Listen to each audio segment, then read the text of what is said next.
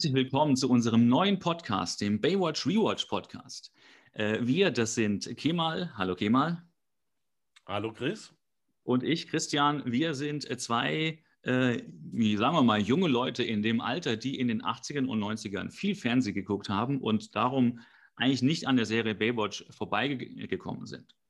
Und genau die wollen wir jetzt mit euch nochmal gucken. Wir laden euch dazu ein, mit uns jede Woche eine Folge zu gucken um eben dieses Gefühl der Serie nochmal aufleben zu lassen, ähm, ein bisschen diese Strandstimmung vielleicht auch in unseren Alltag, in euren Alltag zu holen und vielleicht äh, den ein oder anderen Trivia noch über die Serie rauszufinden und einfach eine gute Zeit zu haben. 60 Minuten, äh, kein Corona-Scheiß, kein Arbeiten gehen, kein Freizeitstress, sondern einfach Podcast hören und zwar Baywatch. Genau, das machen wir. Wir starten heute mit der Folge 1. Gleich richtig Arbeit für uns und auch dann für euch beim Zuhören, denn es ist eine Doppelfolge. Ähm, wir machen Pilot Teil 1 und Teil 2 in einer Folge. Ausgestrahlt wurden die beiden Folgen in den USA am 23.04.1989 von der NBC oder auf NBC und in Deutschland am 31.08.1990 im ersten, das denkt man heute gar nicht mehr, dass sowas mal im ersten lief. Äh, die meisten von euch werden es vielleicht nur aus, der, aus ähm, Sat 1 kennen. Genau, die Folge heißt Panic at Malibu Pier. Ähm, und äh, genau die Folge nehmen wir uns jetzt vor. Es gibt sozusagen in dieser Folge mehrere Storylines, um einfach die Figuren vorzustellen ähm, zu etablieren. Äh, man merkt auch, dass es eine Pilotfolge ist. Es wird einiges aus, ausprobiert, was sich im Verlauf der äh, Staffel 1 und auch ganz besonders im Verlauf der Staffel 2 nochmal deutlich ändert, weil, Thema, wir hatten uns schon drüber unterhalten, wir machen ja immer so vorher ein Briefing vor unseren Aufnahmen. Ähm, die Staffel 1 ist die schlechteste aller Baywatch-Staffeln, zumindest in der ersten Hälfte, wenn man so will. Hinten raus wird es dann auch nochmal schwächer. Ähm, aber Staffel 1 wurde eigentlich gegen Ende äh, der Staffel verkauft. Sie hätte nicht verlängert werden sollen. Und, äh, und dann wurde sie verlängert und äh, David Hasselhoff hat das Ruder ab Staffel 2 mit übernommen und das merkt man auch, das hat der Serie deutlich geholfen. Genau. Aber Kemal, bevor ich zu viel rede, du weißt, dass ich das kann und äh, du ja auch. Ähm, ich habe mein Redepensum erstmal voll. Wie fängt denn die Folge an, Kemal? Wie startet die Folge? Was ist die erste Szene? Naja, gut, ähm, es ist ja, es ist ja erstmal das Intro, kennt ja, glaube ich, jeder schöne Bilder. Mhm. Ähm, hier Strand, Malibu, Sonne, äh, nackte Oberkörper mhm. äh, und so weiter. Dann, dann geht es dann eigentlich auch schon relativ unverblümt los, dass wir da wirklich die Szene am Strand haben. Da sehen wir hier äh, Mitch mit seinem, mit seinem Sohn. Da geben wir uns nachher nochmal mal äh, unsere Meinung dazu, was wir von Hobie halten, vor allem du.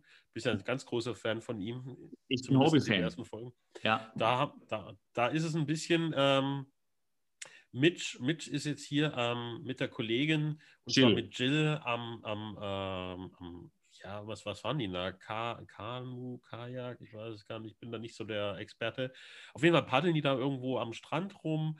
Äh, anfangs musste ich wirklich äh, überlegen, ob es seine Frau ist oder nicht, weil die schon so ein relativ vertrautes Bild abgegeben haben.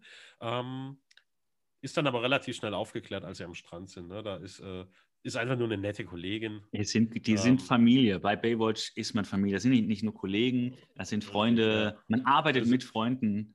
Ähm, ja, ja, das ist enge Bindung. Das ist nicht Arbeit, das ist Hobby. Ja, so ähm, Finde ich irgendwie komplett aufgesetzt ein bisschen. Also so, so, ich weiß nicht, ist es dieses amerikanische oder einfach von dieser Serie, aber so ein bisschen überdreht. So, ey, ihr habt, äh, ihr habt aber gemogelt und bla und Mitch, du solltest mal 10 Kilo abnehmen, bla bla.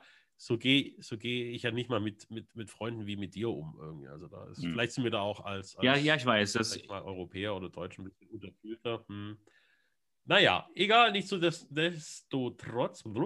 Ähm, Darf ich was zur. Tobi hier unterwegs, Sie haben Ihren Vaters Sonntag.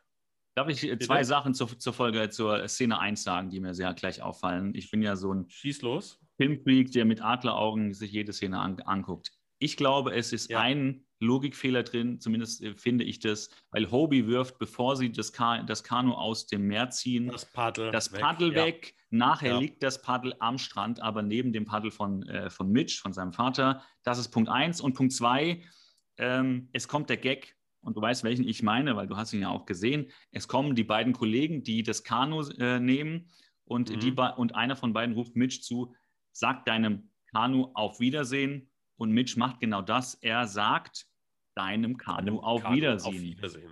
Ein klassischer Satz, wie wir ihn im Kindergarten nicht hätten lustiger machen können ja. und auch gemacht haben. Und als ob Szene 1, ja, ja, warte, ja, ich hätte nur einen, aber sag. Ah, ich, ich, muss ehrlich sagen, hätten sie diesen flachen Humor beibehalten, dann hätte ich äh, Staffel 1 zum Teil angenehmer durchschauen können. Das, also äh, wenigstens äh, mit flachen Gags hätten sie es unterfüttern können, ja, aber da habe ich ja. relativ schnell von abgesehen. Naja. Ja, aber wir haben ja später noch einen Einfluss von, äh, vielleicht von Police Academy identifiziert, aber dazu in späteren Folgen mehr. Oh, die Teaser? Das ist ein Teaser, von dem es in dieser Folge, weil wir, auch für uns als Podcast ist das ja sozusagen unsere Pilotfolge über die Pilotfolge bei Baywatch. Wir werden einiges teasern. Andere würden auch sagen, wir haben zu wenig vorbereitet und müssen das in äh, späteren Folgen machen, aber wir nennen es Teaser. Gewöhnt so, euch dran. Eben. Und dann kommt noch etwas, wo ich sage, naja, für heute wäre es ein bisschen verstörend. Hobie und äh, Hobie fragt seinen Vater, wie ist es denn, wenn man ein Mädchen einölen möchte auf dem Rücken? Dann sagt er, das ist überhaupt kein Problem. Und dann sagt doch dieser 13-jährige Junge, Achtung, er ist 13, äh, sagt doch, ähm, ja, und was ist mit der, mit der Vorderseite? Und äh, Mitch, äh, finde ich noch, das ist noch die akzeptabelste Lösung, sagt ganz, äh, ohne darauf einzugehen, naja, da kommt sie selber gut ran. Ja, ja, ja, ja. Aber ähm, so Szenen passieren hier noch, wo man sagt, naja, ob Kinder in dem Alter das in so einer Serie mit wenig an, äh, naja, fraglich, fraglich. Aber dann mhm.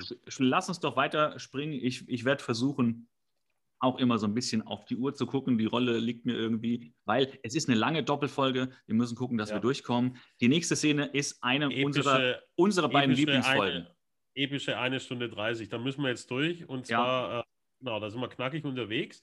Genau. Und zwar, jetzt pass auf, Hollywood-Übergang von mir, so knackig wie Craig in seinem Cabrio. Und mit Autotelefon. Er fährt eine Corvette mit Autotelefon ja. und ist Anwalt in Malibu. Hallo, mehr Klischee geht nicht. Ja, früher fand ich ihn doof, heute würde ich eher gerne sein und zwar nicht heute, sondern damals. Also ja. ich jetzt wäre eher gerne damals. Ja, also du wärst heute nicht gerne er in der heutigen Zeit äh, in ja. dieser Corvette mit so einem Autotelefon in Malibu als Anwalt, nein. Aber ich müsste schon die Zeitreise machen, ja. Wobei ich glaube, es wäre eigentlich cool. In der heutigen Zeit mit dem Auto und dem Telefon. Ich glaube, das Problem wäre eher das Sakko. Also, das, äh, das Problem wäre, ja, und das Problem wäre, dass es dieses Netz gar nicht mehr gibt. Äh, das haben sie abgeschaltet, das war das D1-Netz sozusagen. Was ist das? Alcatel One Touch Easy oder was? Ja, was nee, das war, also das ist sozusagen, ich glaube, der Vorgänger war D1 oder, oder noch, noch davor und das haben die Autotelefone benutzt, wie auch bei uns. Es hatten schon, ich glaube, schon Adenauer hatte ein Autotelefon. Irgendwas habe ich dann mal gehört oder auch der Nachfolger. Okay. Ich bin mir nicht ganz sicher, aber es gibt schon viel, viel länger mit dem C-Netz, also vor dem D-Netz, genau, mit dem C-Netz was auch das, das Militär benutzt hat, gab es schon Autotelefone lange vor, bevor man die so auf dem Schirm hatte. Egal, ähm, das ist die coolste Szene und er telefoniert mit seiner Frau Gina, die, ja. Achtung, auch hier Teaser, in späteren Folgen nochmal getauscht wird, die Schauspielerin. Wir sind im Pilot, das merkt man. Ähm, und mit der redet er und er sagt, ich fahre heute nicht ins Büro, ich fahre zum Strand. Denn, liebe Leute, der ist nicht nur Anwalt, er ist auch Rettungsschwimmer, er ist beides. Er verkörpert beides, was ich heute gerne wäre, aber halt Ende der 80er, Anfang der 90er. Ja, genau. Ist, es, ist es eigentlich, ähm, er war doch vorher in New York tätig, wo er Gina kennengelernt hat. Reist er gerade wieder, glaubst du, reist er gerade wieder aus New York straight an oder ist er schon wieder eine Weile da und hat sich dann überlegt, Mensch, jetzt werde ich doch wieder hier Baywatcher? Das ist eine gute Frage. Ähm, es gibt sowohl Indizien, dass man beantworten könnte, er ist schon wieder länger da, weil er in der Kanzlei einen mhm. festen Job hat und wahrscheinlich an seinem ersten Tag in der Kanzlei nicht sagen kann, ich komme nicht hin. Äh, mhm. Auf der anderen Seite wird er aber bei Baywatch, und das spricht dafür, dass er erst seit kurzem da ist und in der Kanzlei arbeitet, bei Baywatch, wenn er gleich jetzt ankommt in der ersten Folge, wird er so begrüßt, als wäre er sehr lange nicht da gewesen. Ja, und ja. wenn er, wenn er in Malibu wohnt, glaube ich, wird er ja öfter mal dann auch ans Meer, also zu, zu Baywatch gehen. Ähm, sagen wir mal so, er ist seit kurzem zurück, noch nicht so ewig, aber die Wohnung ist ja schon eingerichtet. Die sieht nicht so aus, als hätten sie die gerade gestern erst eingerichtet. Die sind schon ein bisschen da. Ja. Also sagen wir mal so, seit vier Wochen. Ne? Genau. Ungefähr vielleicht. Zwei, vier Wochen. Okay, alles klar. Was aber auch, äh, ja, was auch äh, dann in der nächsten Szene passiert ist, ist wieder eine Autoszene. Also wir sind hier wirklich in einem klassischen Piloten. Es kommen nicht nur inhaltlich alle Figuren an, sie kommen auch physikalisch alle an. In der ersten Szene ja. mit, mit, dem, mit dem Kanu, in der zweiten Folge mit der Corvette und jetzt mit einem anderen Auto kommt Shawnee an und überfährt fast Eddie auf seinem Skateboard. Auch er mhm. kommt an und zwar ähm, mit, äh, sie fahren mit einem äh, Jeep Samurai. Du weißt genau, ich bin ein Riesenfan von einem anderen Jeep. Und zwar von dem, äh, mhm. von, von äh, ich sage immer Jimmy, aber ich glaube tatsächlich heißt er Jimny, ich bin mir nicht ganz sicher gerade, so blöd es ist. Diese, MN, Jimmy. Genau, Jimny, aber es wird manchmal in den amerikanischen Filmen so, so weggenuschelt, dass es so wie Jimmy klingt. Ja. Ähm, das ist natürlich dieser geile Förster Jeep, ähm, aber Zurzeit gibt es ihn, glaube ich, nur mit einem Motor, der so viel äh, äh, Abgas hier ausspeist, dass man ihn als Privatmann gar nicht fahren darf. Die kommen an mhm. und Shawnee ist so dieses Malibu-Girl, das wird auch in der Szene hier etabliert. Sie ist so dieses Haiti-Tai, lass doch mal mit einem Kerl flirten, der sieht so süß aus, Kerl. Und ja, Eddie ja. ist da halt ein prädestiniertes Opfer, weil, sag mal bitte was zu Eddies Kleidung. Sag mal bitte was zu diesem Outfit. Ähm, ich meine, jeder, der die Folge an schon mal gesehen hatte, ich will jetzt nicht viel zu viel vorwegnehmen, aber ähm, bauchfreie Sweatshirts waren damals wohl in und heute, also ich weiß nicht, was, was man heute macht. Ärmelfreie, Bauch, ärmellose, bauchfreie Sweatshirts bei 50 Grad Moment. in der Hitze. Ich musste, ich musste mich gerade nochmal gedanklich sortieren, weil ich dieser, ich, ich habe hier parallel dazu die Folge offen. Ich, ich kann mein Gehirn ist nicht in der Lage, das, was ich gerade sehe, in Worte zu verpacken, ohne Richtig. dabei. ja. Also, wie du schon gesagt hast, es, es, es, der Kragen ist ausgeschnitten, ärmelfrei, ja. das Ganze schlabbert irgendwie so rum und ist halt äh, bauchfrei. Und wie gesagt, bei 40 Grad trägt man Sweatshirt, klar. Und das ja. ist aber mal nicht, nicht übertrieben. Die haben, ich schätze mal so ja, was werden die da an dem Tag haben? 28 Grad oder so oder 30 ja, Grad. Und, aber, aber kein, also kein Grund, ein bauchfreies Sweatshirt zu tragen, aus meiner Sicht, egal was für eine Temperatur. Ich glaube, egal welches Wetter, es gibt keinen Grund, ein bauchfreies Sweatshirt zu tragen, wie es Eddie hier macht dann. Aber naja, es waren die späten 80er, frühen 90er. Da gibt es noch andere also Sachen wie Frisuren etc. Ich meine, der Jeep, in dem hier, ähm, äh, helf mir, Shawnee da mit ihren zwei Mädels. Samurai. Samurai, der ist ja auch ziemlich auf Kalifornien getrimmt, ne, mit diesen pinken äh, und so weiter. Also es passt schon in das Gesamtbild rein ja. damals und auch das, das Eddie da. Ach, mit, und ich, also ich meine, ich möchte jetzt nicht gegen irgendwie Skaten, das, das mag seine Kultur haben, aber wenn mir ein Typ am Strand mit einem Skateboard und diesem bauchfreien Sweatshirt entgegen. Also ich kann es nicht einordnen, aber nicht, umso weniger kann ich es einordnen, dass Shawnee auf ihn abfährt. Aber es war einfach ja. der Geist der Zeit damals. Es war der Geist der Zeit und auch des Ortes, weil hier habe ich die in den 80ern in der Zeit nie gesehen. Ja. Hier habe ich Skateboardfahrer so nie gesehen, war vielleicht auch aber einfach nicht der Modetrend hier, weil damals, das wissen die ganzen jungen Zuhörer, von denen wir hoffentlich auch ein paar haben werden, ähm, damals war das nicht so, dass man mhm. übers Internet sich die amerikanischen Modetrends bestellt hat, wie man wollte. Die waren hier zum Teil gar nicht verfügbar. Man war irgendwie froh, wenn man drei Jahre später ja. die Jeans-Mode hatte, die es in den USA schon, schon die da schon oh. fast wieder out war. Ja, Baggy Pants und was ja alles, was dann in den 90ern kam, das dauerte immer, bis das hier mhm. ankam. Genau, aber lass uns vorangehen. Ganz, ja. Lass mich noch ganz kurz, der Dialog zwischen Eddie und Shawnee, sie kennen sich dann aus dem Baywatch-Grund- oder Schulungskurs irgendwie, wo sie da diese Rettungsschwimmer-Ausbildung gemacht haben. Interessant ist, oder, oder was heißt interessant, nice fact, äh, Eddie ist einer der Besten. Also er ja, sogar ab. der Beste, glaube ich, ja. Kann an, den, an Baywatch und Shawnee hat Glück, dass sie nicht an den Flughafenstrand gekommen ist, wie sie nachher sagt. Ist aber trotzdem auf Platz 42, durch Platz 42 an den Baywatch geraten. Ich mhm. sage nachher noch mal was zu, äh, zu ihrer Besetzung äh, mhm. an, in Baywatch. Ähm, ich glaube, da, das hat sie ihrem Vater zu verdanken. Aber da gibt es nachher eine Szene, ah. da habe ich ein Indiz, äh, äh, zumindest ich wahrgenommen. Aber Money gehen wir, rules the world. Naja, okay. Absolut, absolut. Kann ich ganz kurz, ich habe eine super Überleitung. Wir waren gerade bei Eddies Sweatshirt bei 30 Grad. Hier in der nächsten Szene wieder Sweatshirt und zwar da ist nämlich hier die Psychopathentante irgendwie mit dem Fahrrad, die fährt völlig apathisch irgendwie in diesem kalifornischen. Laurie. Laurie, achtspurigen innerstädtischen Verkehr mit ihrem Fahrrad umher. Hat auch ohne Helm. So, ohne Helm, Brusttasche und trägt diesen gelben äh, Kinderschlafanzug-Pullover, fährt bei Rot über die Ampel. God knows why, irgendwie und wird fast überfahren, hat aber stets ein Grinsen auf dem Gesicht und fährt letzten Endes runter an, an, an Strand, an Pier, ne, quasi, Malibu Pier. Und ähm, ja, da steigt sie erstmal vom Fahrrad ab und hat da irgendwie auch einen ziemlich irritierenden Zettel, meiner Meinung nach irgendwie, mhm. den sie da öffnet. Da steht irgendwas vom. Lese ich äh, gleich vor. Ich habe es abgeschrieben. Ach, aber ach, du hast ihn abgeschrieben. Ich habe abgeschrieben. Okay, gut, dann, dann sag mal, was steht da drauf? Ich weiß es nämlich nee, nicht. Kommt noch. Ja, Moment, Moment, du greifst ja viel so weit vor. Also, wir sind immer, immer noch dabei im Pilot.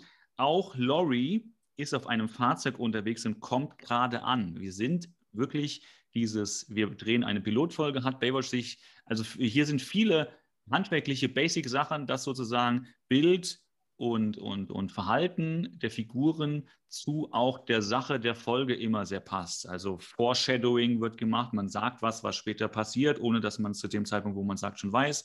Oder auch hier, es ist der Pilot, man lernt alle kennen und alle kommen gerade irgendwie an mit Fahrzeug so auch in der nächsten Szene. Craig steigt aus dem Auto, geht zu Baywatch rein. Hier sehen wir einen Eingang der Baywatch-Zentrale, der so in späteren Folgen gar nicht mehr so oft und auch zum Teil gar nicht mehr auftaucht. Da hat man das auch nochmal geändert. Und bei der Begrüßung, bevor er reingeht, äh, oben auf, dem, äh, auf der ja, Ter Terrasse ähm, stehen äh, einige Kollegen, von die denen Hobbys. Ja, von denen die, äh, äh, von denen zwei tatsächliche Rettungsschwimmer waren, die sich im Verlaufe, weil man wollte die für technische Beratung haben, ja, wie, wie läuft das denn so, das Rettungsschwimmer Business technisch, wie, wie, wie schwimmt man da, wie zieht man da jemanden raus? Und äh, da war aber gerade der, ähm, der Michael Newman so äh, sympathisch, dass sie den eben auch als Schauspieler genommen haben, der auch danach noch in anderen Serien äh, ein äh, bisschen Schauspielkarriere gemacht hat. Ist der Und, einzige Schnurrbarträger, meine ich, oder? Das war da oben jetzt, ja, ja. Oder ja, meinst du so ja. in der ganzen Folge? Nee, da oben ja.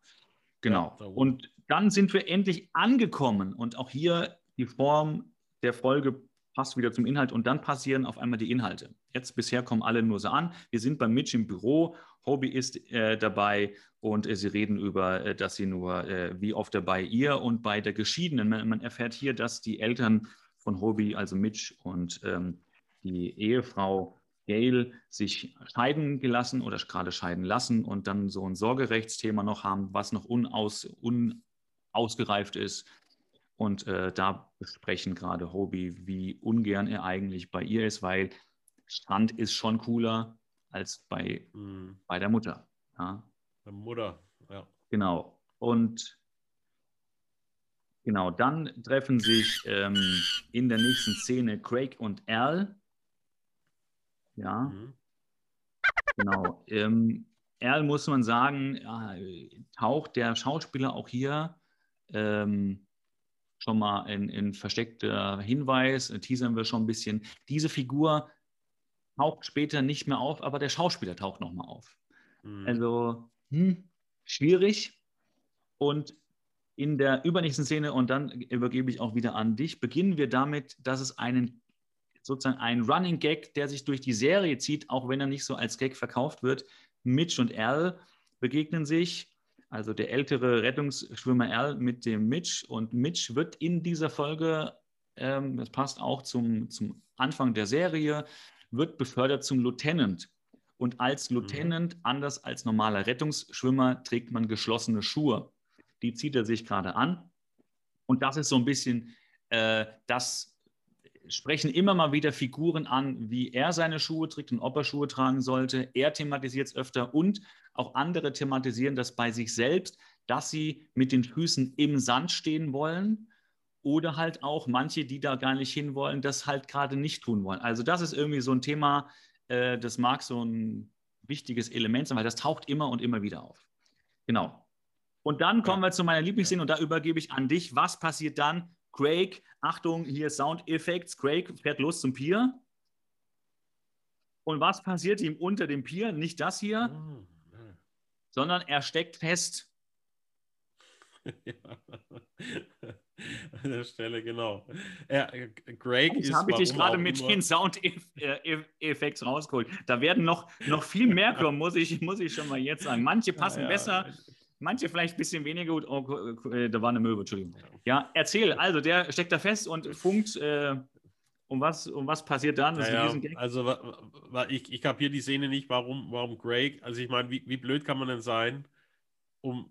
Also, er, es ist so, man sieht ihn in diesem Jeep unter dem Steg und die Wellen brechen schon in die Fahrerkabine rein. Wie knalle doof kann man eigentlich sein, um als Rettungsschwimmer, der sich mit den Gezeiten, dem Strand, dem Steg und allem auskennt, da runterzufahren. Ja. Ich weiß nicht, wie er in, diese missliche Lage gekommen ist, aber er hat es geschafft. Nichtsdestotrotz mhm. ist er da irgendwie, äh, steckt er fest und hat dann mhm. mit dem Funker, wie, wie heißt er nochmal? Ich vergesse ähm, den Namen. Sid. Sid. Sid. Der spielt wie, wie das Faultier bei uh, Ice Age, ne? Heißt, ja, ich, und spielt auch bei Police Academy mit. Dazu in einer späteren Folge mehr, weil wir haben äh, oder ich habe Police Academy-eske Szenen in Baywatch entdeckt und äh, du hast mir das damals bestätigt, dass das schwer danach aussieht. Ja. Ja, ja. Ja, das ist, äh, wie gesagt, ich bin jetzt hier schon ein paar Minuten weiter. Das Auto ist unter Wasser. Also es schwimmt schon richtig, so stark sind die Wellen. Ähm, ist das nicht ein Kündigungsgrund, am ersten also. Tag ein Auto zu versenken? Irgendwie, ich weiß es nicht. Naja, Greg kämpft auf jeden Fall unter dem Steg mit den Wellen und oben drüber ist die Psychopathen-Tussi, deren Namen ich ständig vergesse. Ähm, liest sich nochmal den Brief durch mit einer Fluppe in der Hand, wo irgendwas mit Daddy drin steht. Da hast du den Inhalt nochmal. Was steht lese da? Ich, lese ich gleich vor, lese ich vor. Eins noch, selbst wenn man nicht Rettungsschwimmer ist, wenn Wellen in das Auto reinsuppen, weil man das Autofenster runtergekurbelt hat, dann macht man auch als Nicht-Rettungsschwimmer, auch als überhaupt Nicht-Schwimmer, man macht einfach mal, einfach mal das Fenster hoch. Also das habe ich, das ich nicht verstanden, das war, das war bestimmt witzig gemeint. Aber in dem Brief steht, ich habe bis auf ein Wort, weil die Handschrift doch äh, schon so seine, äh, ihre Herausforderung mit sich bringt. Help me through this. Why did you leave me? uh, Where you go, what did I do? Und dann geht es wohl um ihre, also das ist wohl auf ihren Vater bezogen, das erschließt sich dann aus dem Kontext später. She, mhm. und dann geht es um ihre Mutter. She always sends me away. She must not love me. Do you please save me? I don't want to go back. Krass. Und also, das ist aber von, von einem Native Speaker. Also das, das könnten wir dritte Klasse geschrieben haben. Ne? Ja. Aber es naja, okay. Ich, ich, weiß nicht, was da noch mit reinspielt. Äh, hm. Äh, vielleicht soll das auch so ihre, ihre, ihre äh, Kaputtheit. Also kommt ja, dann erfahren wir später noch, was mit ihr im Vorfeld passiert ist. Mhm. Ähm, aber das ist hier die entscheidende Szene für sozusagen den Motor dieser Folge, dass Craig ja. sie jetzt aus dem Meer rettet. Sie balanciert auf dem äh, scheiß Piergeländer. Sie fällt natürlich runter und mhm. äh, er rettet sie und sie, was passiert? Sie ist lost und dann wird sie von ihrem äh, von dem Craig gerettet und das ist dann ihr, ihr Prinz in strahlender Rüstung und dann ist sie ja. auf ihn ab diesem Zeitpunkt fixiert. Na, herzlichen Glückwunsch, Craig. Ganz ja. noch kurz ähm, für uns als alte Rettungsschwimmer. Craig macht hier einen fatalen Fehler und zwar, ähm, dass er sich zwischen diese mit scharfen oh. Muscheln besetzten ja. äh, Pierstämme ja. und sein, sein Rettungsopfer quasi dann beim Schwimmen stellt. Ja. Sprich, ihm verkratzt es den kompletten Rücken und wie wir ja alle wissen, äh, das kleine Einmal-Eins der Rettungsschwimmer, müsste er eigentlich sie vor, äh, vor sich hertragen, sozusagen Korrekt. im Wasser. Das mhm. wird auch in einer späteren Staffel, äh, als es neue äh, sozusagen Azubis gibt bei, äh, bei Baywatch, wird dort noch mathematisiert, weil auch einer diese Frage genau falsch beantwortet. Der beantwortet die so, wie es Craig macht und wird dafür zur Sau gemacht. Auch Craig wird hierfür noch zur Sau gemacht später. Erster Arbeitstag von Greg. Ja. Er versenkt den Karren im Wasser. Komplett ja. das Auto ist am Arsch.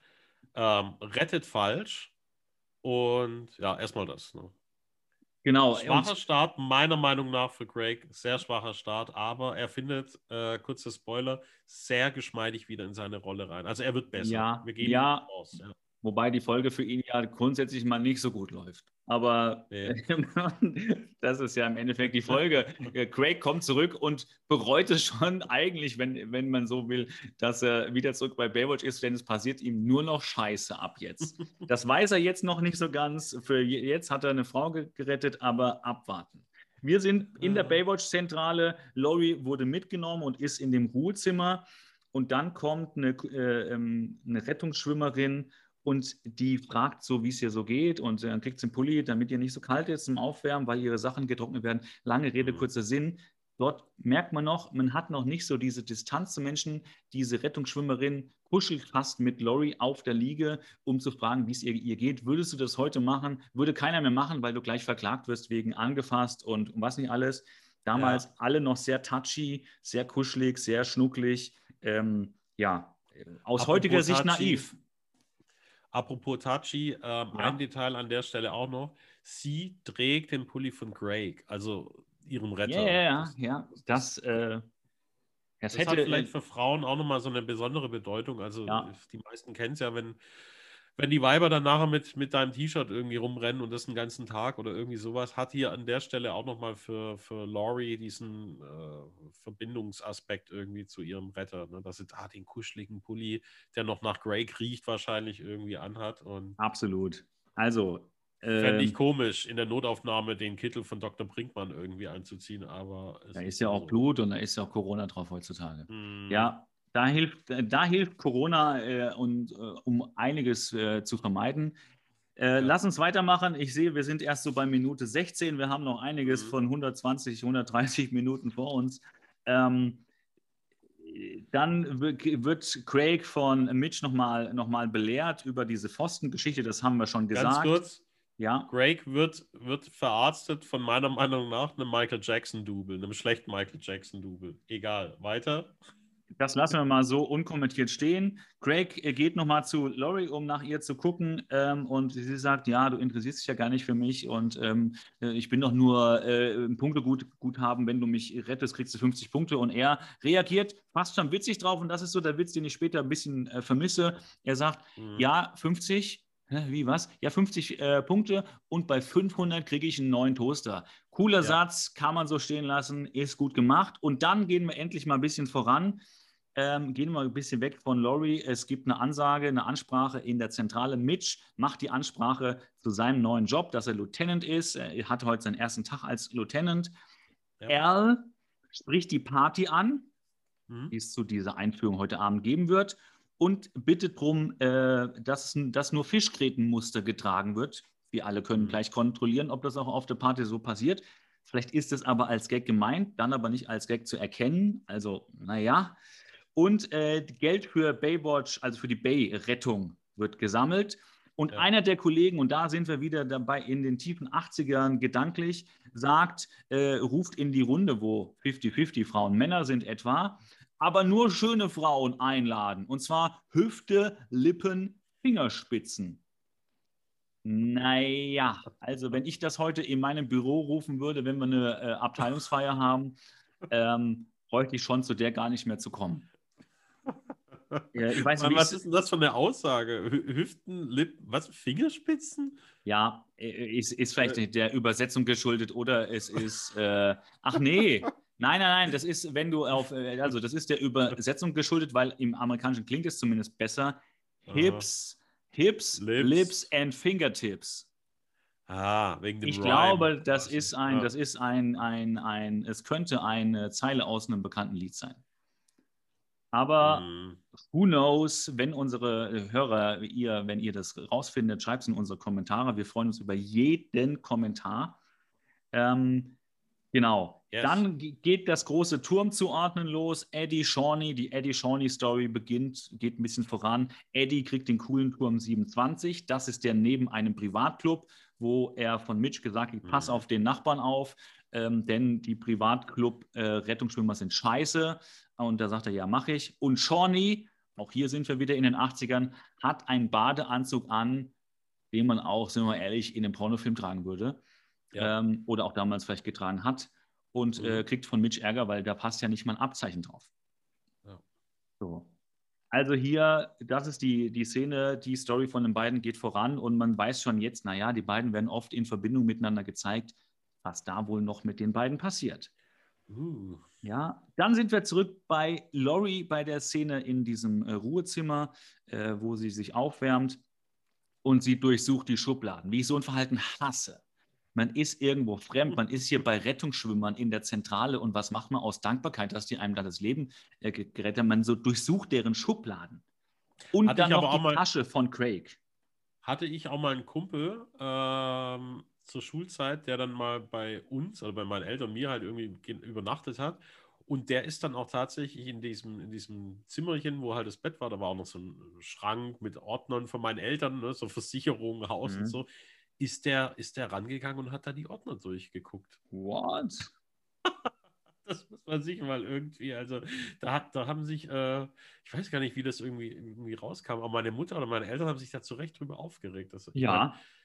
Meine, überleg mal, ich komme jetzt mal zu dir für eine Aufnahme oder so, äh, weiß nicht, du bist gerade, keine Ahnung, in der Küche, machst irgendwie was zum zum Futtern und ich sehe bei deinen Eltern ist die Tür offen. Ich gehe mal rein an den Wohnzimmerschrank und gehe erstmal die Versicherungsakten ja, und dann, durch.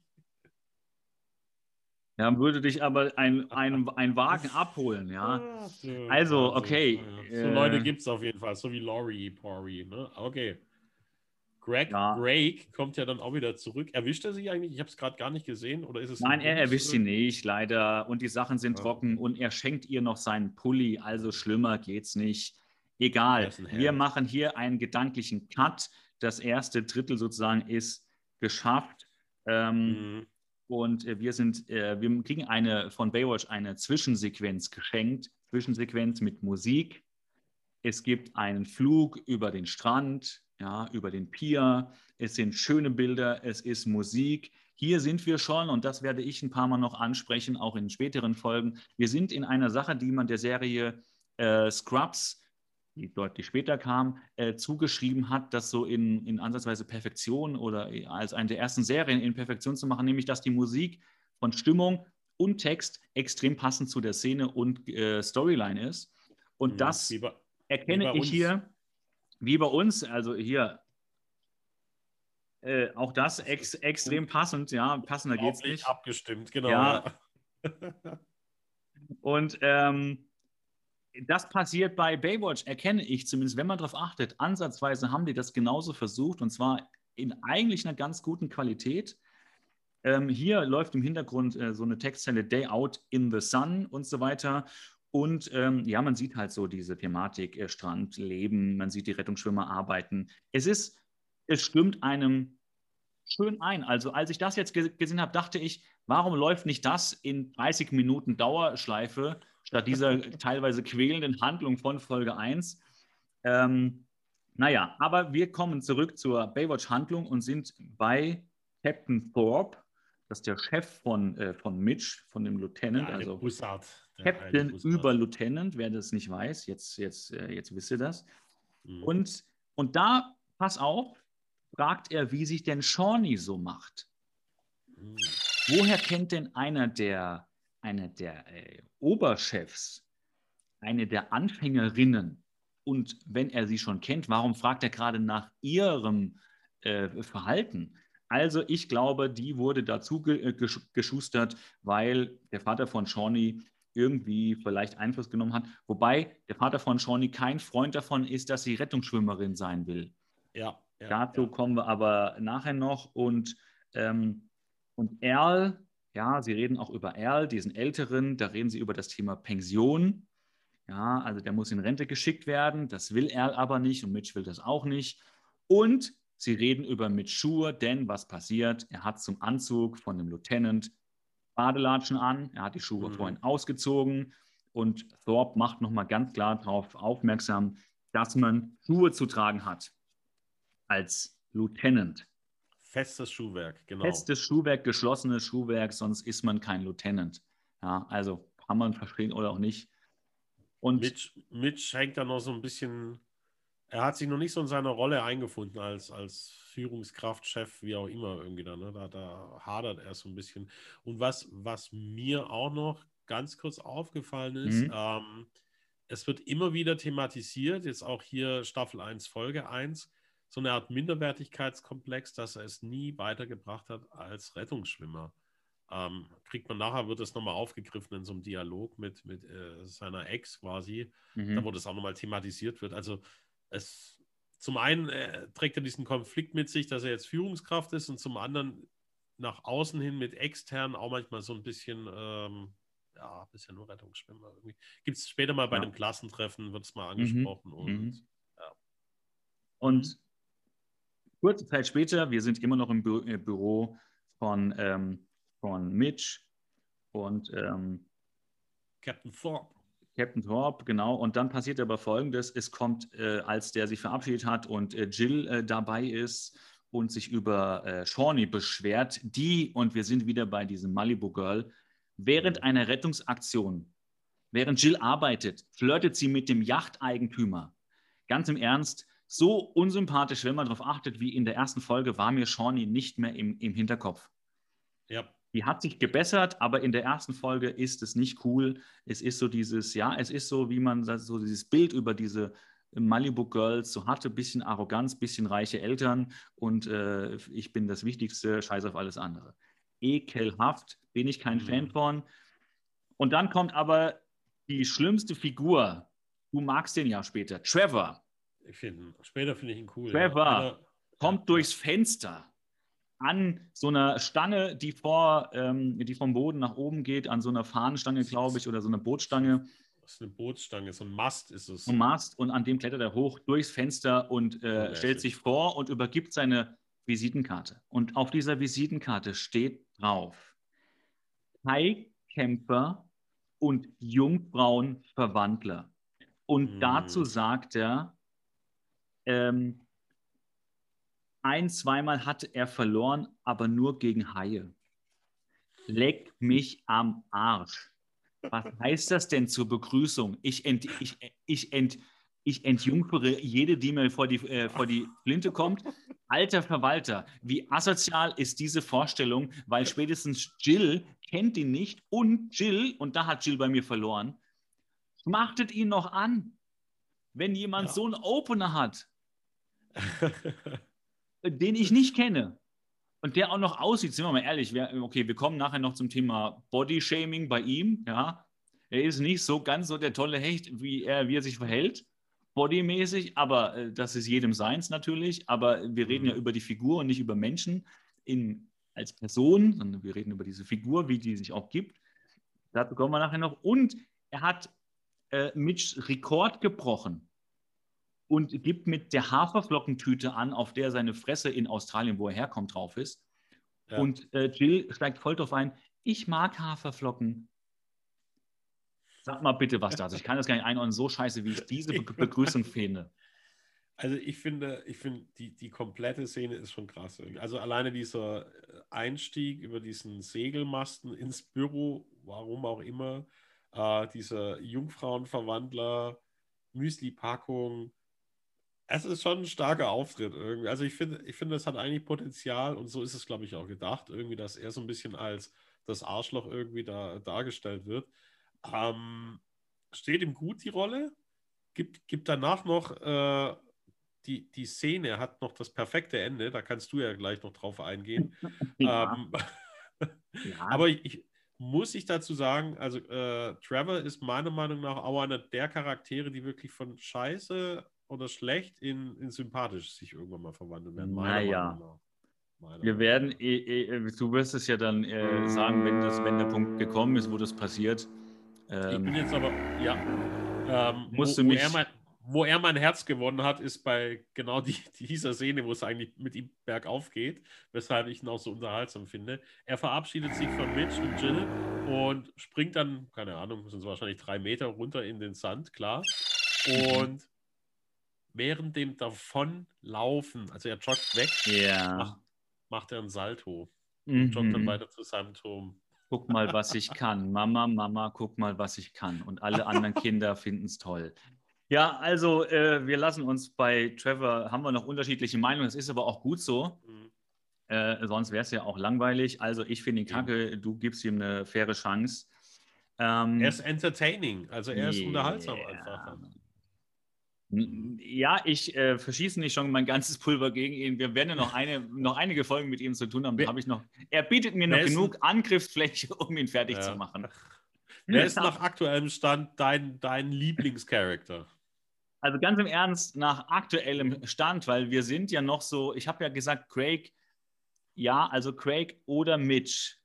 Weil Mitch Mhm. ist einfach auch die Person, David Hasselhoff ist einfach, ich bin David Hasselhoff-Fan, was soll ich sagen? Das ist so Mhm. wie Thomas Gottschalk, der, Achtung, auch in Malibu gewohnt hat.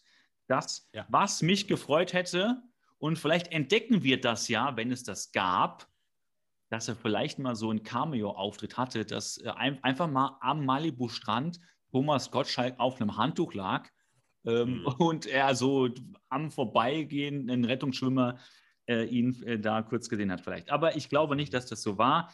War aber auch in, auch in Malibu, wo das ja auch gedreht wurde und spielt. Lass uns aber vorangehen. Eine Sache noch, du hast mit dem Salto gesagt, äh, später mal zur Einordnung. Die erste Folge gibt schon einige Einordnungen in den Aufbau von Baywatch. Unter anderem kann man sich hier merken, weil man es erkennt, Turm 16 ist neben der Zentrale. Mhm. Okay. Der 16er. Der Bock. Ne? Ja, Der 16er Bock. Genau. So, dann. Sagt, sagt ähm, man, glaubst du, das wäre dann so der Jargon, wenn wir dort arbeiten müssten? Auf welchem Bock musst du heute? Ah, Ich bin auf dem 16er drauf. Ne? Wird sich, glaube ich, so einbürgern mit der Zeit. Bei mir zumindest. ne? ich, ich weiß nicht, ob man in den 80ern in Malibu so wie die Truckerfahrer in Deutschland gesprochen haben. ähm, äh, äh, sagen wir mal, um es abzukürzen, ja. Ähm, lass uns vorangehen. Wir sind erst bei Minute 30. Craig versorgt auf seinem Turm beim Arbeiten eine Wunde. Laurie ist eifersüchtig und verkratzt dafür den Mercedes von dieser Frau, die aus diesem Auto ihre Schuhe holt, weil sie sich äh, verletzt hat und äh, dann kein Sand mehr an die Wunde kommen darf. Ähm, dann sind ähm, Eddie, Eddie bei der Arbeit. Auch das ist eine ganz nette Szene, wo ich auch so ein bisschen sage, hm, ob man so viel Ver- Verstörung reinbringen muss. Eddie rettet einen kleinen Jungen, weil er seine Mom oder findet einen kleinen Jungen, der ist bei ihm, der seine Mom sucht. Der heißt Peter und fragt ihn, wie alt bist du, Peter? Und der Junge sagt, ich bin sechs. Und Eddie sagt nur so ein bisschen, ich, ich würde sagen, unpassend für den Jungen. Das kannst du ja gleich mal sagen, wie, wie du das findest. In deinem Alter hatte ich schon drei Mutter und Väter, Mütter und Väter. Mhm. Will man das einem kleinen Jungen in dem Alter sagen?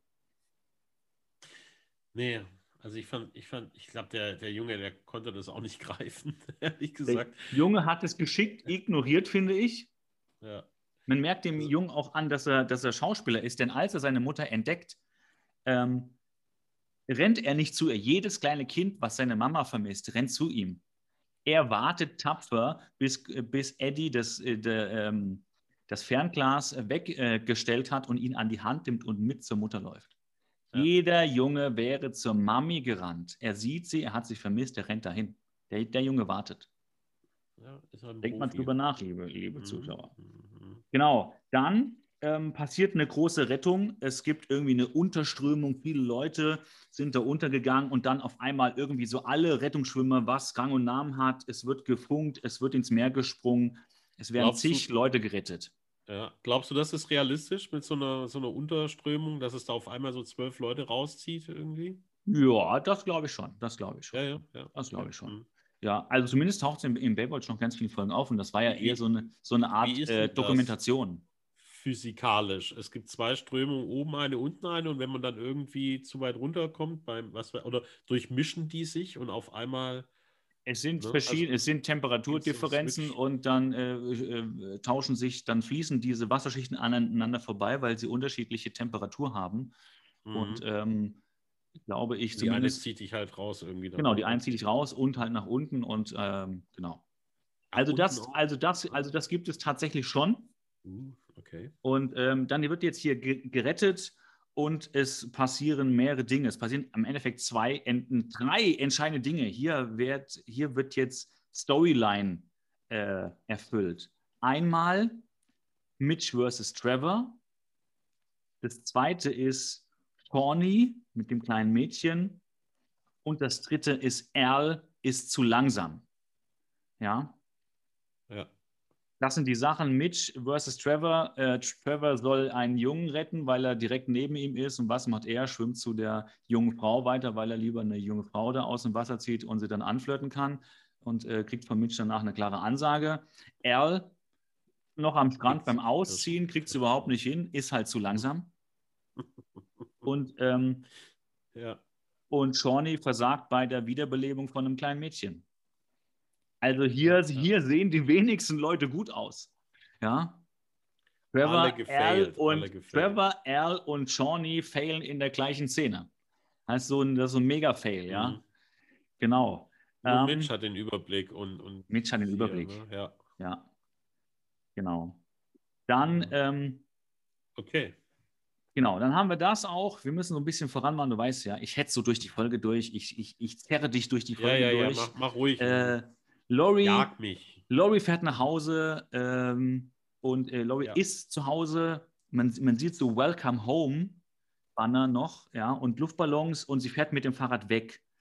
Ja, ähm, und man weiß noch nicht, wo sie hinfährt. Naja, und dann kommt die verstörende Szene mit, mit Hobie. Hobie und eine Schulfreundin, Freundin Chelsea, schmierst du mich mit Öl ein? Und dann sagt sie, ich hasse Bikini-Streifen. Warum muss ich eine, vielleicht auch 13-Jährige, er ist ja 13, warum muss ich eine 13-Jährige in Baywatch in der ersten Folge den Bikini öffnen? Warum? Warum? Halt Welcher Autor dachte, das ist geil? Das ist super für die Zuschauer. Nein, lass das Kind den Bikini an, lass die sich nicht einölen da und dann versagt auch noch Hobie. Ich meine, ich will mit meinem Hobie-Hass ja. nicht schon in der ersten Folge anfangen. Aber er versagt beim Einschmieren von, äh, von einer Handvoll Öl. Versager. Warum? What the fuck? Der wohnt am Strand und kriegt es nicht hin, irgendwo Öl drauf zu schmieren oder Sonnenöl. Der wohnt am Strand, wenn wir das als Strand leihen. Aber der ist ja Strandprofi, der ist da aufgewachsen. Ja, der und dann lange Jeans am Strand, finde ich. Ja, ja, also, ja. Und dann kommt halt der Brian, auch wohl ein Bekannter von denen, und sagt: Komm, Chelsea, ich mach das. Also, was für eine konstruierte Scheißszene. Ähm, was, Kurze also, Randnotiz: Brian spielt später bei Beverly Hills 90210 mit. Also, das ist alles ein äh, Connections, Hollywood, Bums. Ja, ja, ja, ja. Der ist da. Der ist dann nachher einer der Hauptcharaktere. Frag mich jetzt aber nicht, wie er heißt da in der, in der äh, Serie. Also auch Brian. recherchieren und, oder die äh, Zuhörer. Ihr schreibt es also, mal unten rein. Hm. Wir recherchieren, bis der Arzt kommt, ja. Äh, das kriegen wir bis, bis nächstes Mal. Oh, hier, ich habe das Fenster offen, äh, offen gelassen. Äh, die Baywatch-Vögel kommen rein. Ja. Äh, wir sind in der nächsten Szene. Mitch versucht auch an der Stange hochzuklettern. Und was passiert? Seine Ex-Frau sieht das ja, und fragt, hast du dich ausgesperrt? Weißt du, wenn du, ich glaube, das ist so das Blödeste, du hast schon das Theater, was du in einer normalen Trennung mit einer Ex-Frau hast. Es gab einen Grund, warum man sich trennt. Und dann mhm. probierst du auch gerade noch was eigentlich extrem dämliches als neuer Lieutenant an dem Mast außen an der Fassade hoch zu deinem Fenster und dann sieht das noch die Ex-Frau. Also beschissener ist es nicht. Sie sucht nach Hobie, er müsste bei ihr sein und müsste in der Schule sein, ist er nicht. Sie fahren zu Turm 25 und äh, fahren dahin und auf der Fahrt dahin streiten sie auch noch über das Thema Strand und äh, Sorgerecht. Also will ich gar nicht drauf eingehen, kommt in späteren Folgen noch, hilft ja. jetzt auch dieser Szene im Detail nicht wirklich oder der, dieser mhm. Folge. Äh, aber die nächste Szene, die nächste Szene Craig will seinen Turm abschließen und wer ist mit Alkohol und nur einem Bademantel begleitet in dem Turm? Tada, Laurie Porry. Laurie, Psycho Laurie. Eigentlich eine, ein recht schöner Gedanke, wenn sie eben nicht einen kompletten Schatten hätte. Ne? That's it. Und ich sage, mhm. Finger weg von den Irren. Aber lass oh, uns nicht oh. gleich. Oh, warte, nee, warte. warte. Wir sind warte mal, warte mal. Hier habe ich mir einen super Spruch zurechtgelegt die mit dem größten Knall haben den lautesten Bums. Wir schneiden das vielleicht noch für unsere Pilotfolge raus, weil wir jetzt schon so viele Hörerinnen verlieren, wie, wie wir nie mehr kriegen werden. Ähm, das auch, Die das ist den nur ein, größten Knall haben den lautesten Bums. Okay. wir schneiden es auch, wir schneiden es auch zweimal raus. Ähm, und Craig äh, rea reagiert, wie man nur darauf reagieren kann. Er sagt, Mhm. ey Mädchen, ich bin verheiratet. Punkt eins. Punkt zwei, Alkohol ist am Strand nicht erlaubt. Mhm. Und ähm, naja, ja, und dann passiert noch was. Sie zieht den Bademantel aus und der Kollege, der ihn mit dem Auto vom Turm abholen will, Owen, sieht die nackte Lori vor oder neben Craig stehen und ist so unfassbar und er geht und Craig geht so rechtfertigend zu, äh, zu Owen zum Auto und sagt, äh, naja, es ist so eine typische Zwangsfixierungssache, das kennst du doch auch bei uns Rettungsschwimmern, passiert das doch öfter. Ich sehe Hellseherische nicht in deinen Kontakten. heiß aus, An wen soll sie gesendet werden? Passend zur Figur, nee, kenne ich überhaupt noch nie gehabt und geht so total verwundert und mürrisch und, und, und fährt weg ähm, und denkt sich halt seinen Teil, dass natürlich Greg die Alte genagelt hat. Mhm. Ja, so. Nächste Szene Der ist der nächste Un ja. Unfall. Shawnee im Badeanzug unter der Dusche. Warum hat sie dann Badeanzug an? Hilft nicht mir als, mir als Zuschauer und weint unter der Dusche. Und dann wird sie von Jill get getröstet. Ich hatte auch Angst bei meiner ersten Rettung und so weiter und so fort. Ah, Jill, Mutterrolle, ne? ganz klassisch. Ja, und, mh. und dann kommen Mitch und äh, Thorpe in der nächsten und ähm, hier kriegt jetzt Al eine auf den Deckel, denn er hat keine rausgezogen bei der großen Rettungsaktion. Es ist eine Anordnung, er soll in Pension gehen oder in Innendienst wechseln, aber nicht mehr auf dem Turm arbeiten. Und dann passiert es, wie es passieren muss. Mitch in Ausübung seines Dienstes sucht Al zu Hause. Achtung, Ja. hier hängen Bilder von Mitch und Toby an den Wänden von Al. Mhm. Also bei meinen Kollegen hängen von oder äh, Kinderbilder hängen von Mitarbeitern oder Kollegen, bei mir zu Hause nicht. Aber die mögen sich, ich weiß nicht, wie es bei dir ist, ja, wie viele Kinder und, und Elternbilder du von Kollegen oder äh, so bei dir zu Hause hängen hast im Eingangsbereich. Ich null tatsächlich, vielleicht bin ich da auch eigen, weiß ich nicht, vielleicht bin ich da komisch. Und ähm, naja, aber als ob das noch nicht genug ist, ich meine, die kennen sich vielleicht und sind auch super befreundet, mag alles sein, Freund der Familie. Und, ähm, Ja. und dann aber, als ob das noch nicht verschreckend genug war, äh, findet er äh, Erl draußen und der malt, also Malerei Mhm. mäßig und das sieht so aus wie ein, ein zwei Hammer auf drei? Meter großes Malen nach Zahlenbild. ähm, ich weiß nicht, ich weiß nicht, was das so- soll. Mitch kommt da irgendwie zu ihm da auf dem Balkon, man ahnt es nicht. Also denkst du, ja, okay, hin und her. Und dann pinselt er an diesem sechs Quadratmeter Gemälde rum, was ja wirklich, also Ja. ich, das muss man erstmal können, ne? Aber es, es wird so gar nicht so thematisiert und dann kriegt der Mitch auch irgendwie einen Pinsel und, und, und schmiert da ein bisschen an den Fischen rum, die er noch ausmalen darf und so. Also finde find ich eigentlich relativ geil, so subtil irgendwie. Also im Endeffekt hätten sie da, um es so Police Academy mäßig zu verarschen, äh, auch hätten, die, hätten sie die Mona Lisa malen können. Irgendwie. Ja, Was, äh? Was soll ich Ja, ja. sagen? Oder noch irgendwie so, ich fand ja bei Police Academy immer diese ganzen Soundeffekte gut. Man hätte ja dann sowas noch mit einspielen können. Hm. Oder wenn man, wenn man schon so ein Meeresbild sieht, vielleicht noch das hier.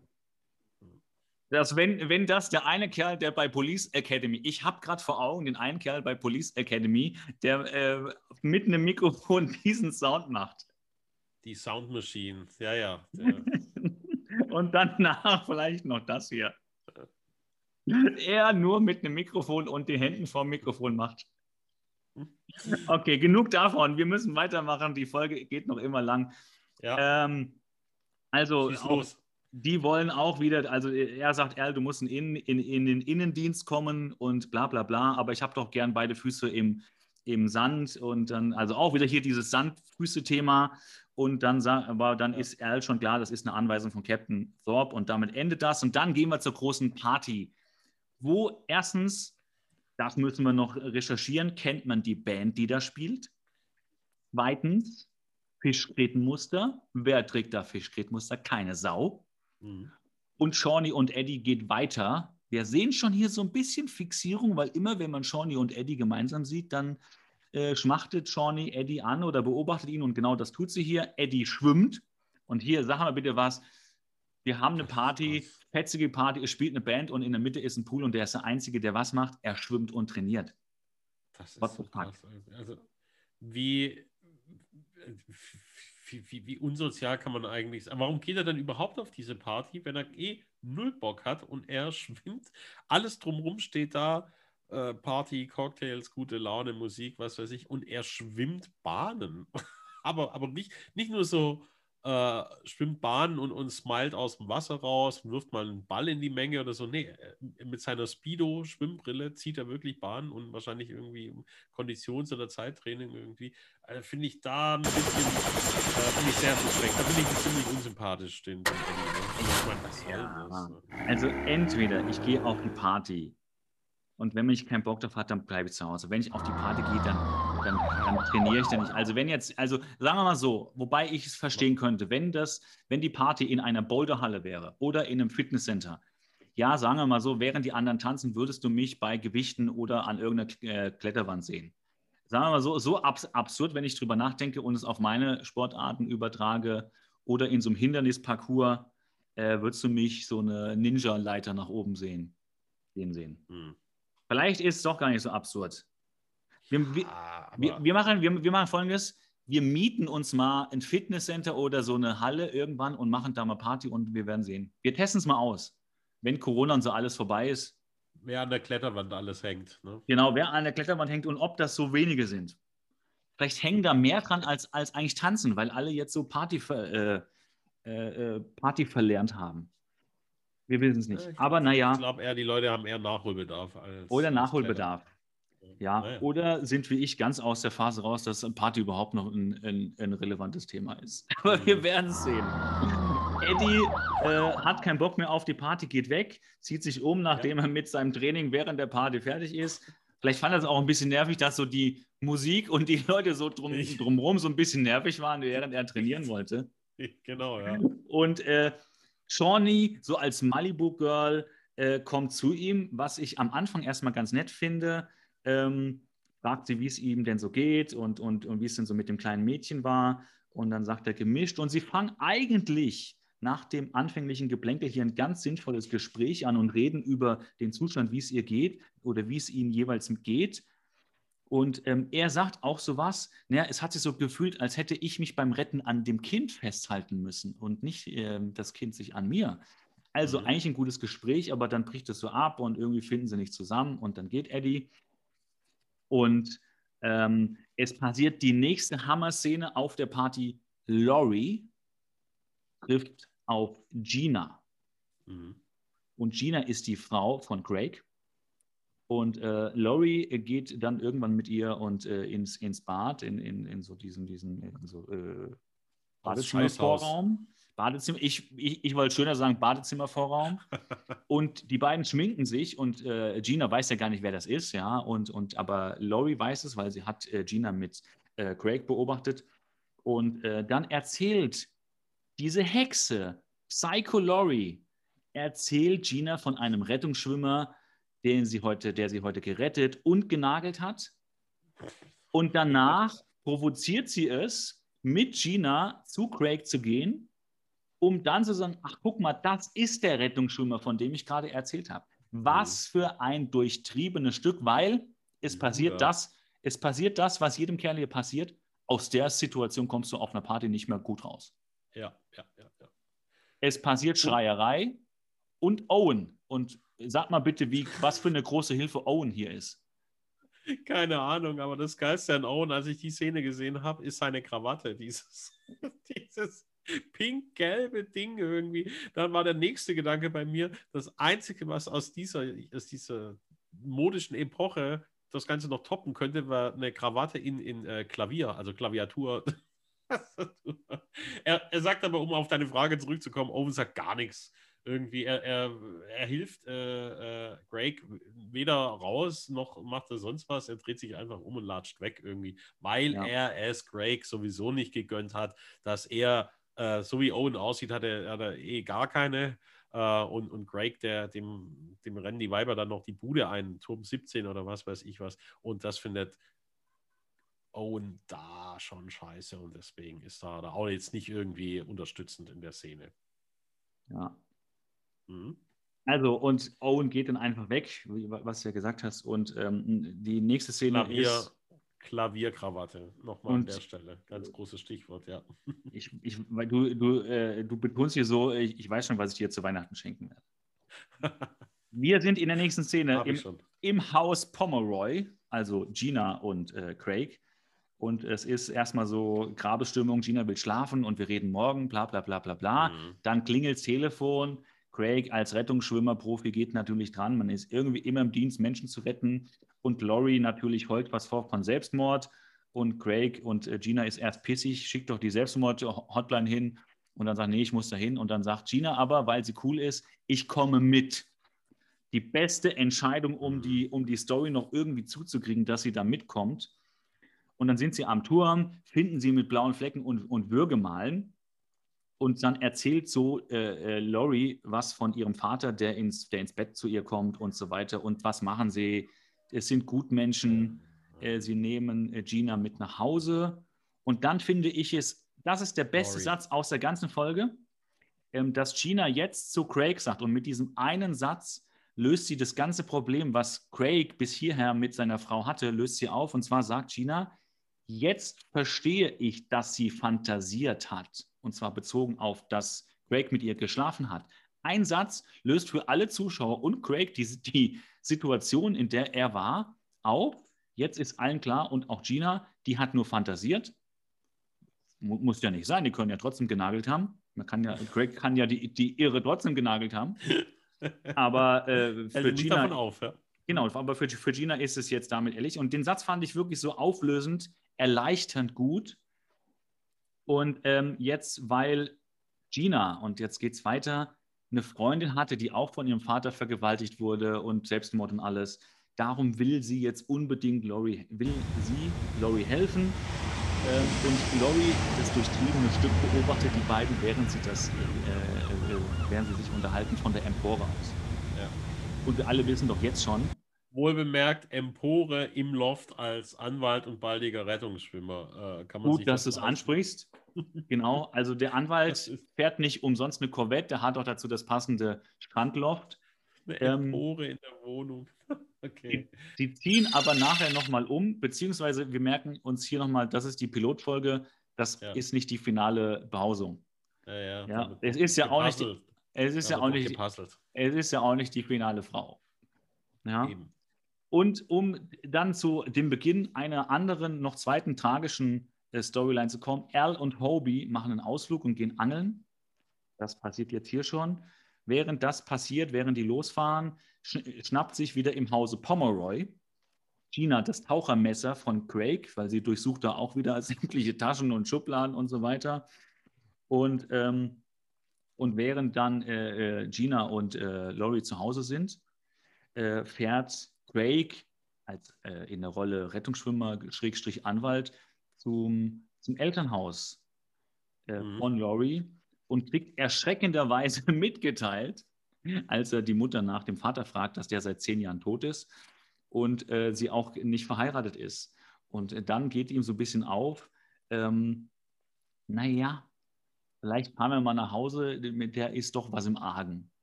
Ja, und die Mutter macht auch so Andeutungen, die kommt jetzt aus der, jetzt aus der Klinik und ist immer so, hm, so speziell.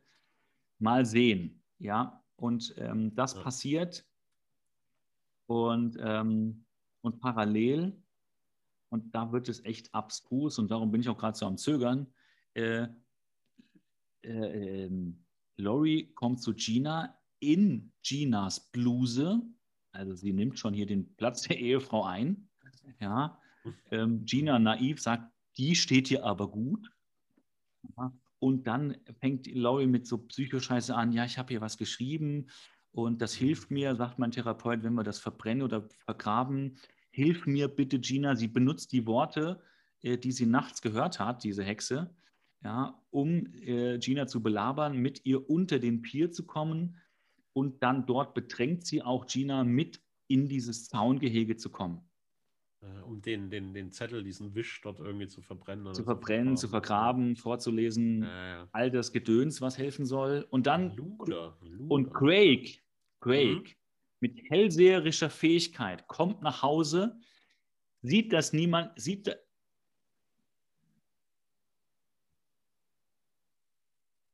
Ich weiß nicht, ob jetzt auch die Zuschauer das hören konnten, aber Siri fängt hier irgendwie mit an zu arbeiten. Ja. Also, ich wir, auch gerade gehört, wir lassen das, das einfach drin. Ich finde es nett, wenn wir zu dritt sind. Das ähm, erweitert den Kurs. Also, Siri, vielen Dank. Ähm, äh, ich glaube, wir sind nicht nur zu dritt. Ich habe hier auch noch von äh, einem bekannten äh, E-Commerce, dessen äh, äh, Hersteller quasi, ich möchte jetzt den Namen nicht erwähnen, sonst springt die mir ja auch noch an. Also Meinst du Sandra? Das soll ich sagen. Sandra heißt so ähnlich wie Sandra. Petra. Klingt wie ein Fluss in Südamerika auf jeden Fall. Okay. Die blinkt hier auch schon die ganze Zeit. Also, wir werden beobachtet, äh, liebe Zuhörer. Wir sind nicht allein, ihr auch nicht. Ja, äh, das fühlt sich, doch, fühlt sich doch ganz, ganz nett an. Das sind die ersten beiden Zuhörer auch. Ja. Äh, Craig fährt hinterher und weiß sofort, wo man hinfahren muss. Ja, das ist schon mal beeindruckend. Und und bitte, liebe, liebe Zuhörer, Zuhörerinnen, äh, das Nummernschild SWMORDI steht auf seinem Nummernschild. Was das bedeutet, haben wir noch nicht rausgefunden. Wir werden es noch versuchen zu recherchieren. Ja. Und auf dem Nummernschild von dem Auto von, äh, von Gina steht die, die, also Ziffern- und Buchstabenfolge 2 DDT 456. Hat auch vielleicht eine Bedeutung. Aber wir wissen es nicht und äh, wir sind bei Gina und äh, Laurie unter diesem Pier, in diesem, in, äh, hinter, diesem, hinter diesem Zaun. Und Gina soll den Brief vergraben und fängt dabei an, diesen Brief zu lesen. Und erkennt, während sie ihn liest, und jetzt wird es echt psycho, da konnte man auch als Kind schon ein bisschen Angst haben, dass der Text in dem Brief ein Abschiedsbrief, Abschiedsbrief. ist aus der Perspektive ja. Gina geschrieben. Das ist schon dann Scream-mäßig. Hier ne? wird es wirklich Psychofilm. Es ist hier alles drin. Es beginnt ein kurzer Kampf, es beginnt die Flucht. Und passend zu dieser Flucht taucht Craig an dem Zaun auf. Hilfe, Hilfe, Hilfe. Craig er findet die beiden außen. Komplett instinktiv, ne? findet er den Weg und alles und wo als. Als hätte er das Drehbuch gelesen. Mhm. Als hätte er das Drehbuch gelesen, ja, und hätte schon, äh, wäre schon mit dem Lesen fertig und hätte sich das auch, auch noch gemerkt wo er dahin muss.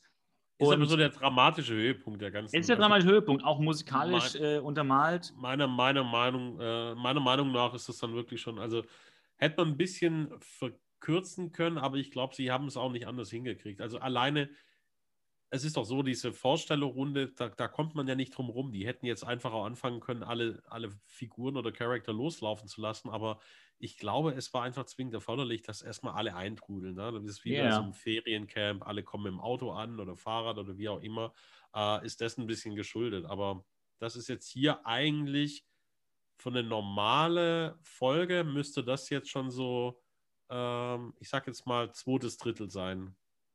Wenn nicht sogar ja. die Hälfte vom Höhepunkt her von der Story, ja. Ja, ja, ja. Also hier ist wirklich äh, äh Höhepunkt 1. Es gibt dann nachher noch einen zweiten Höhepunkt man probiert halt alles in die Folge reinzupacken. Und hier macht jetzt Craig das eigentlich das Richtigste, was man machen kann. Man steigt auf den Irrsinn der Psycho-Lori ein und sagt, ich liebe nur dich, bla bla bla, und gibt sich ihr hin und erfüllt dieses Bedürfnis von ihr, er erfüllt diese Fixierung, um seine Frau zu retten, um Lori das Messer aus der Hand zu nehmen und dann ist die Frau äh, gerettet. Alles ist schick das Thema ist sozusagen mit diesem Höhepunkt erstmal soweit abgehandelt. Großes Kino, genau.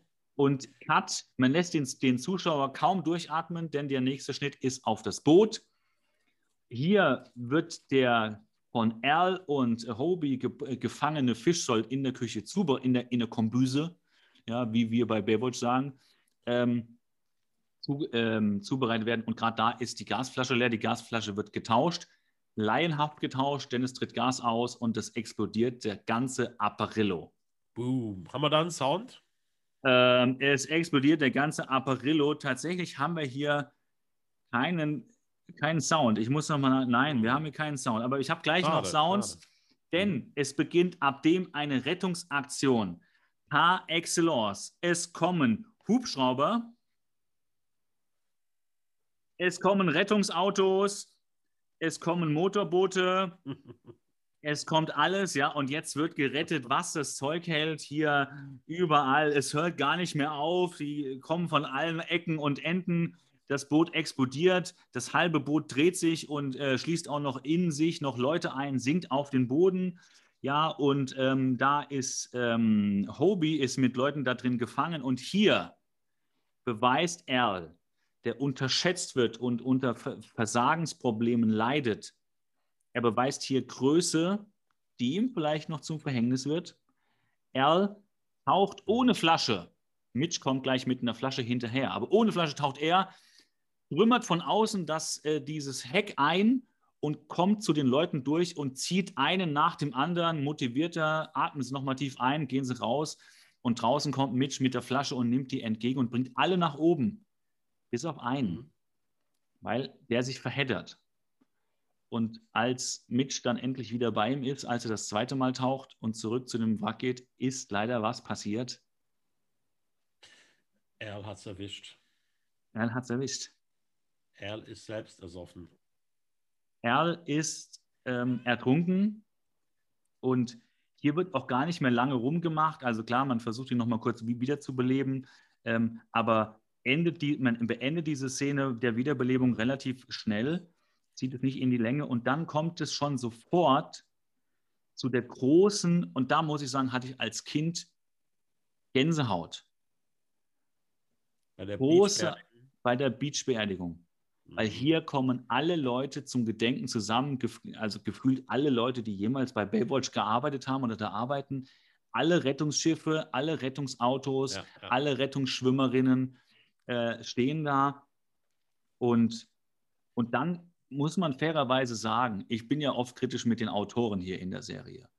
Aber es gibt jetzt so zwei, drei Zeilen, die Mitch sagt. Das eine finde ich so ein bisschen, naja, er fängt so an, es ist keine Beerdigung, es ist auch irgendwie eine Hochzeit. Und ich sage, hm, aber er zitiert Al, der immer gesagt hat, ähm, dass für ihn das Unterwassersein wie ein flüssiger Himmel ist. Und daraus schließt er, dass er beim Sterben schon in seinem Himmel war. Und mit ein, seiner ein, Grand Madame zusammenkommt, oder wie, genau. wie nennt er sie? Die ja, alte ja, Lady. Die alte Lady. Mhm. Und eigentlich müssten wir jetzt hier die Folge beenden, ja, von dem Himmel, als er starb. Das ist also schöner, ganz im Ernst, ohne, ohne jeden Spaß, ohne jede Kritik. Äh, schöner kann man eigentlich textlich das hier gar nicht beenden. Ähm, ich finde das extrem schön.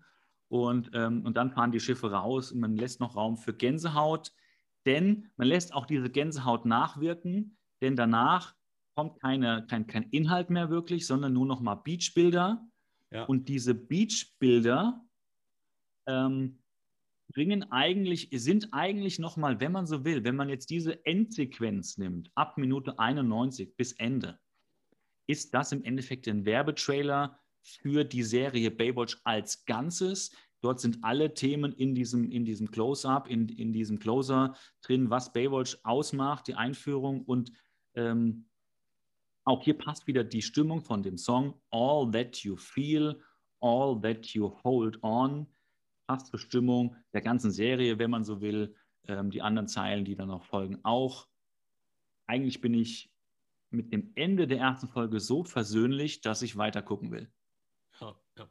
Also muss ich auch sagen, da hat es zwar so ein paar Tiefpunkte gehabt in der kompletten ersten äh, Folge, aber am Ende haben sie wirklich nochmal großes Kino, also wirklich dieses starke Bild, wie da diese Rettungsboote irgendwie äh, in der Linie vor der Küste irgendwie da schwimmen und alle Mann sind aufgebahrt, sage ich jetzt mal, und die Autos da. Das ist schon nochmal ähm, ja, großes Kino, würde ich auch so sagen an der Stelle. Also fassen wir kurz zusammen die Folge versucht das, was ein Pilot machen muss. Die Leute kommen an, man lernt die Figuren kennen und es passiert aber gleich schon so viel Action und Handlung und, und, und Drama und Emotion, dass man erfasst wird emotional, weil man soll ja eine Beziehung zu der Serie hier aufbauen ähm, und soll in den Band gezogen werden, dass man weitergucken will. Und ganz im Ernst, bei mir hat das funktioniert, bei aller Kritik und auch bei, Entschuldigung, Trevor, ja, der in der Serie mit, mit einge, eingeführt wird bei mir hat es funktioniert und ich will weitergucken. Wie, wie es dir? Bist du heiß aufs, aufs Weitergucken? Doch, doch, doch schon. Also ich muss sagen, die, die erste Folge war wirklich gut. Also dafür, dass es eben ein Pilot war. Ähm, klar, es, es hat äh, schon Spielfilmlänge gehabt natürlich, aber war, wie wir es vorher gesagt haben, unumgänglich. Ähm, man bekommt einen ganz guten Eindruck für die Serie und ich finde, wie gesagt, ähm, den einen oder anderen Hol Holperer, wie jetzt auch bei uns in den eigenen Aufnahmen, mag verziehen sein und am Ende, finde ich, kommt die Serie oder ja, die Folge doch ziemlich gut weg. Ähm, was man bei weiteren Folgen zum Teil nicht behaupten kann. Allerdings, was ab Staffel 2 wiederum, wie du es eingehend schon gesagt hattest, äh, unter Regie von Mitch und David Hasselhoff selber, ähm, deutlich nach oben gegangen ist, die Qualität. Also da haben sie sich gefangen. Aber, will ich nicht zu viel verraten, wir kämpfen uns gemeinsam durch, Staffel 1. Und ja, würde ich mich an der Stelle auch freuen auf die äh, nächste Folge mit dir und mit unseren Zuhörern. Ja, ähm, dann beenden wir das Ganze hier ähm, so, wie die äh, Folge beginnt, mit den Emotionen vom Meer, mit dem Feeling, mit dem Strand. Kemal, vielen Dank, vielen Dank an die Hörerinnen und Hörer. Ähm, und ich, äh, mir bleibt nur noch auf die eine Taste zu drücken, um ein bisschen Meeresfeeling zu haben und bis zur nächsten Folge zu wünschen.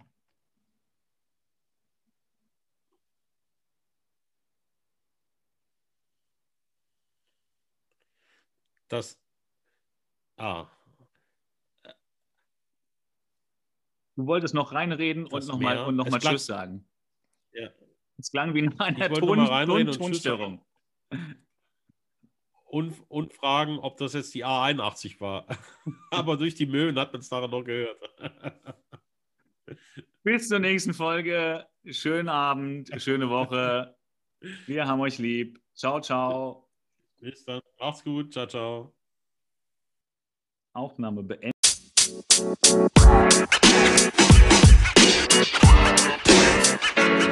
know, man. You know, man. You know, man.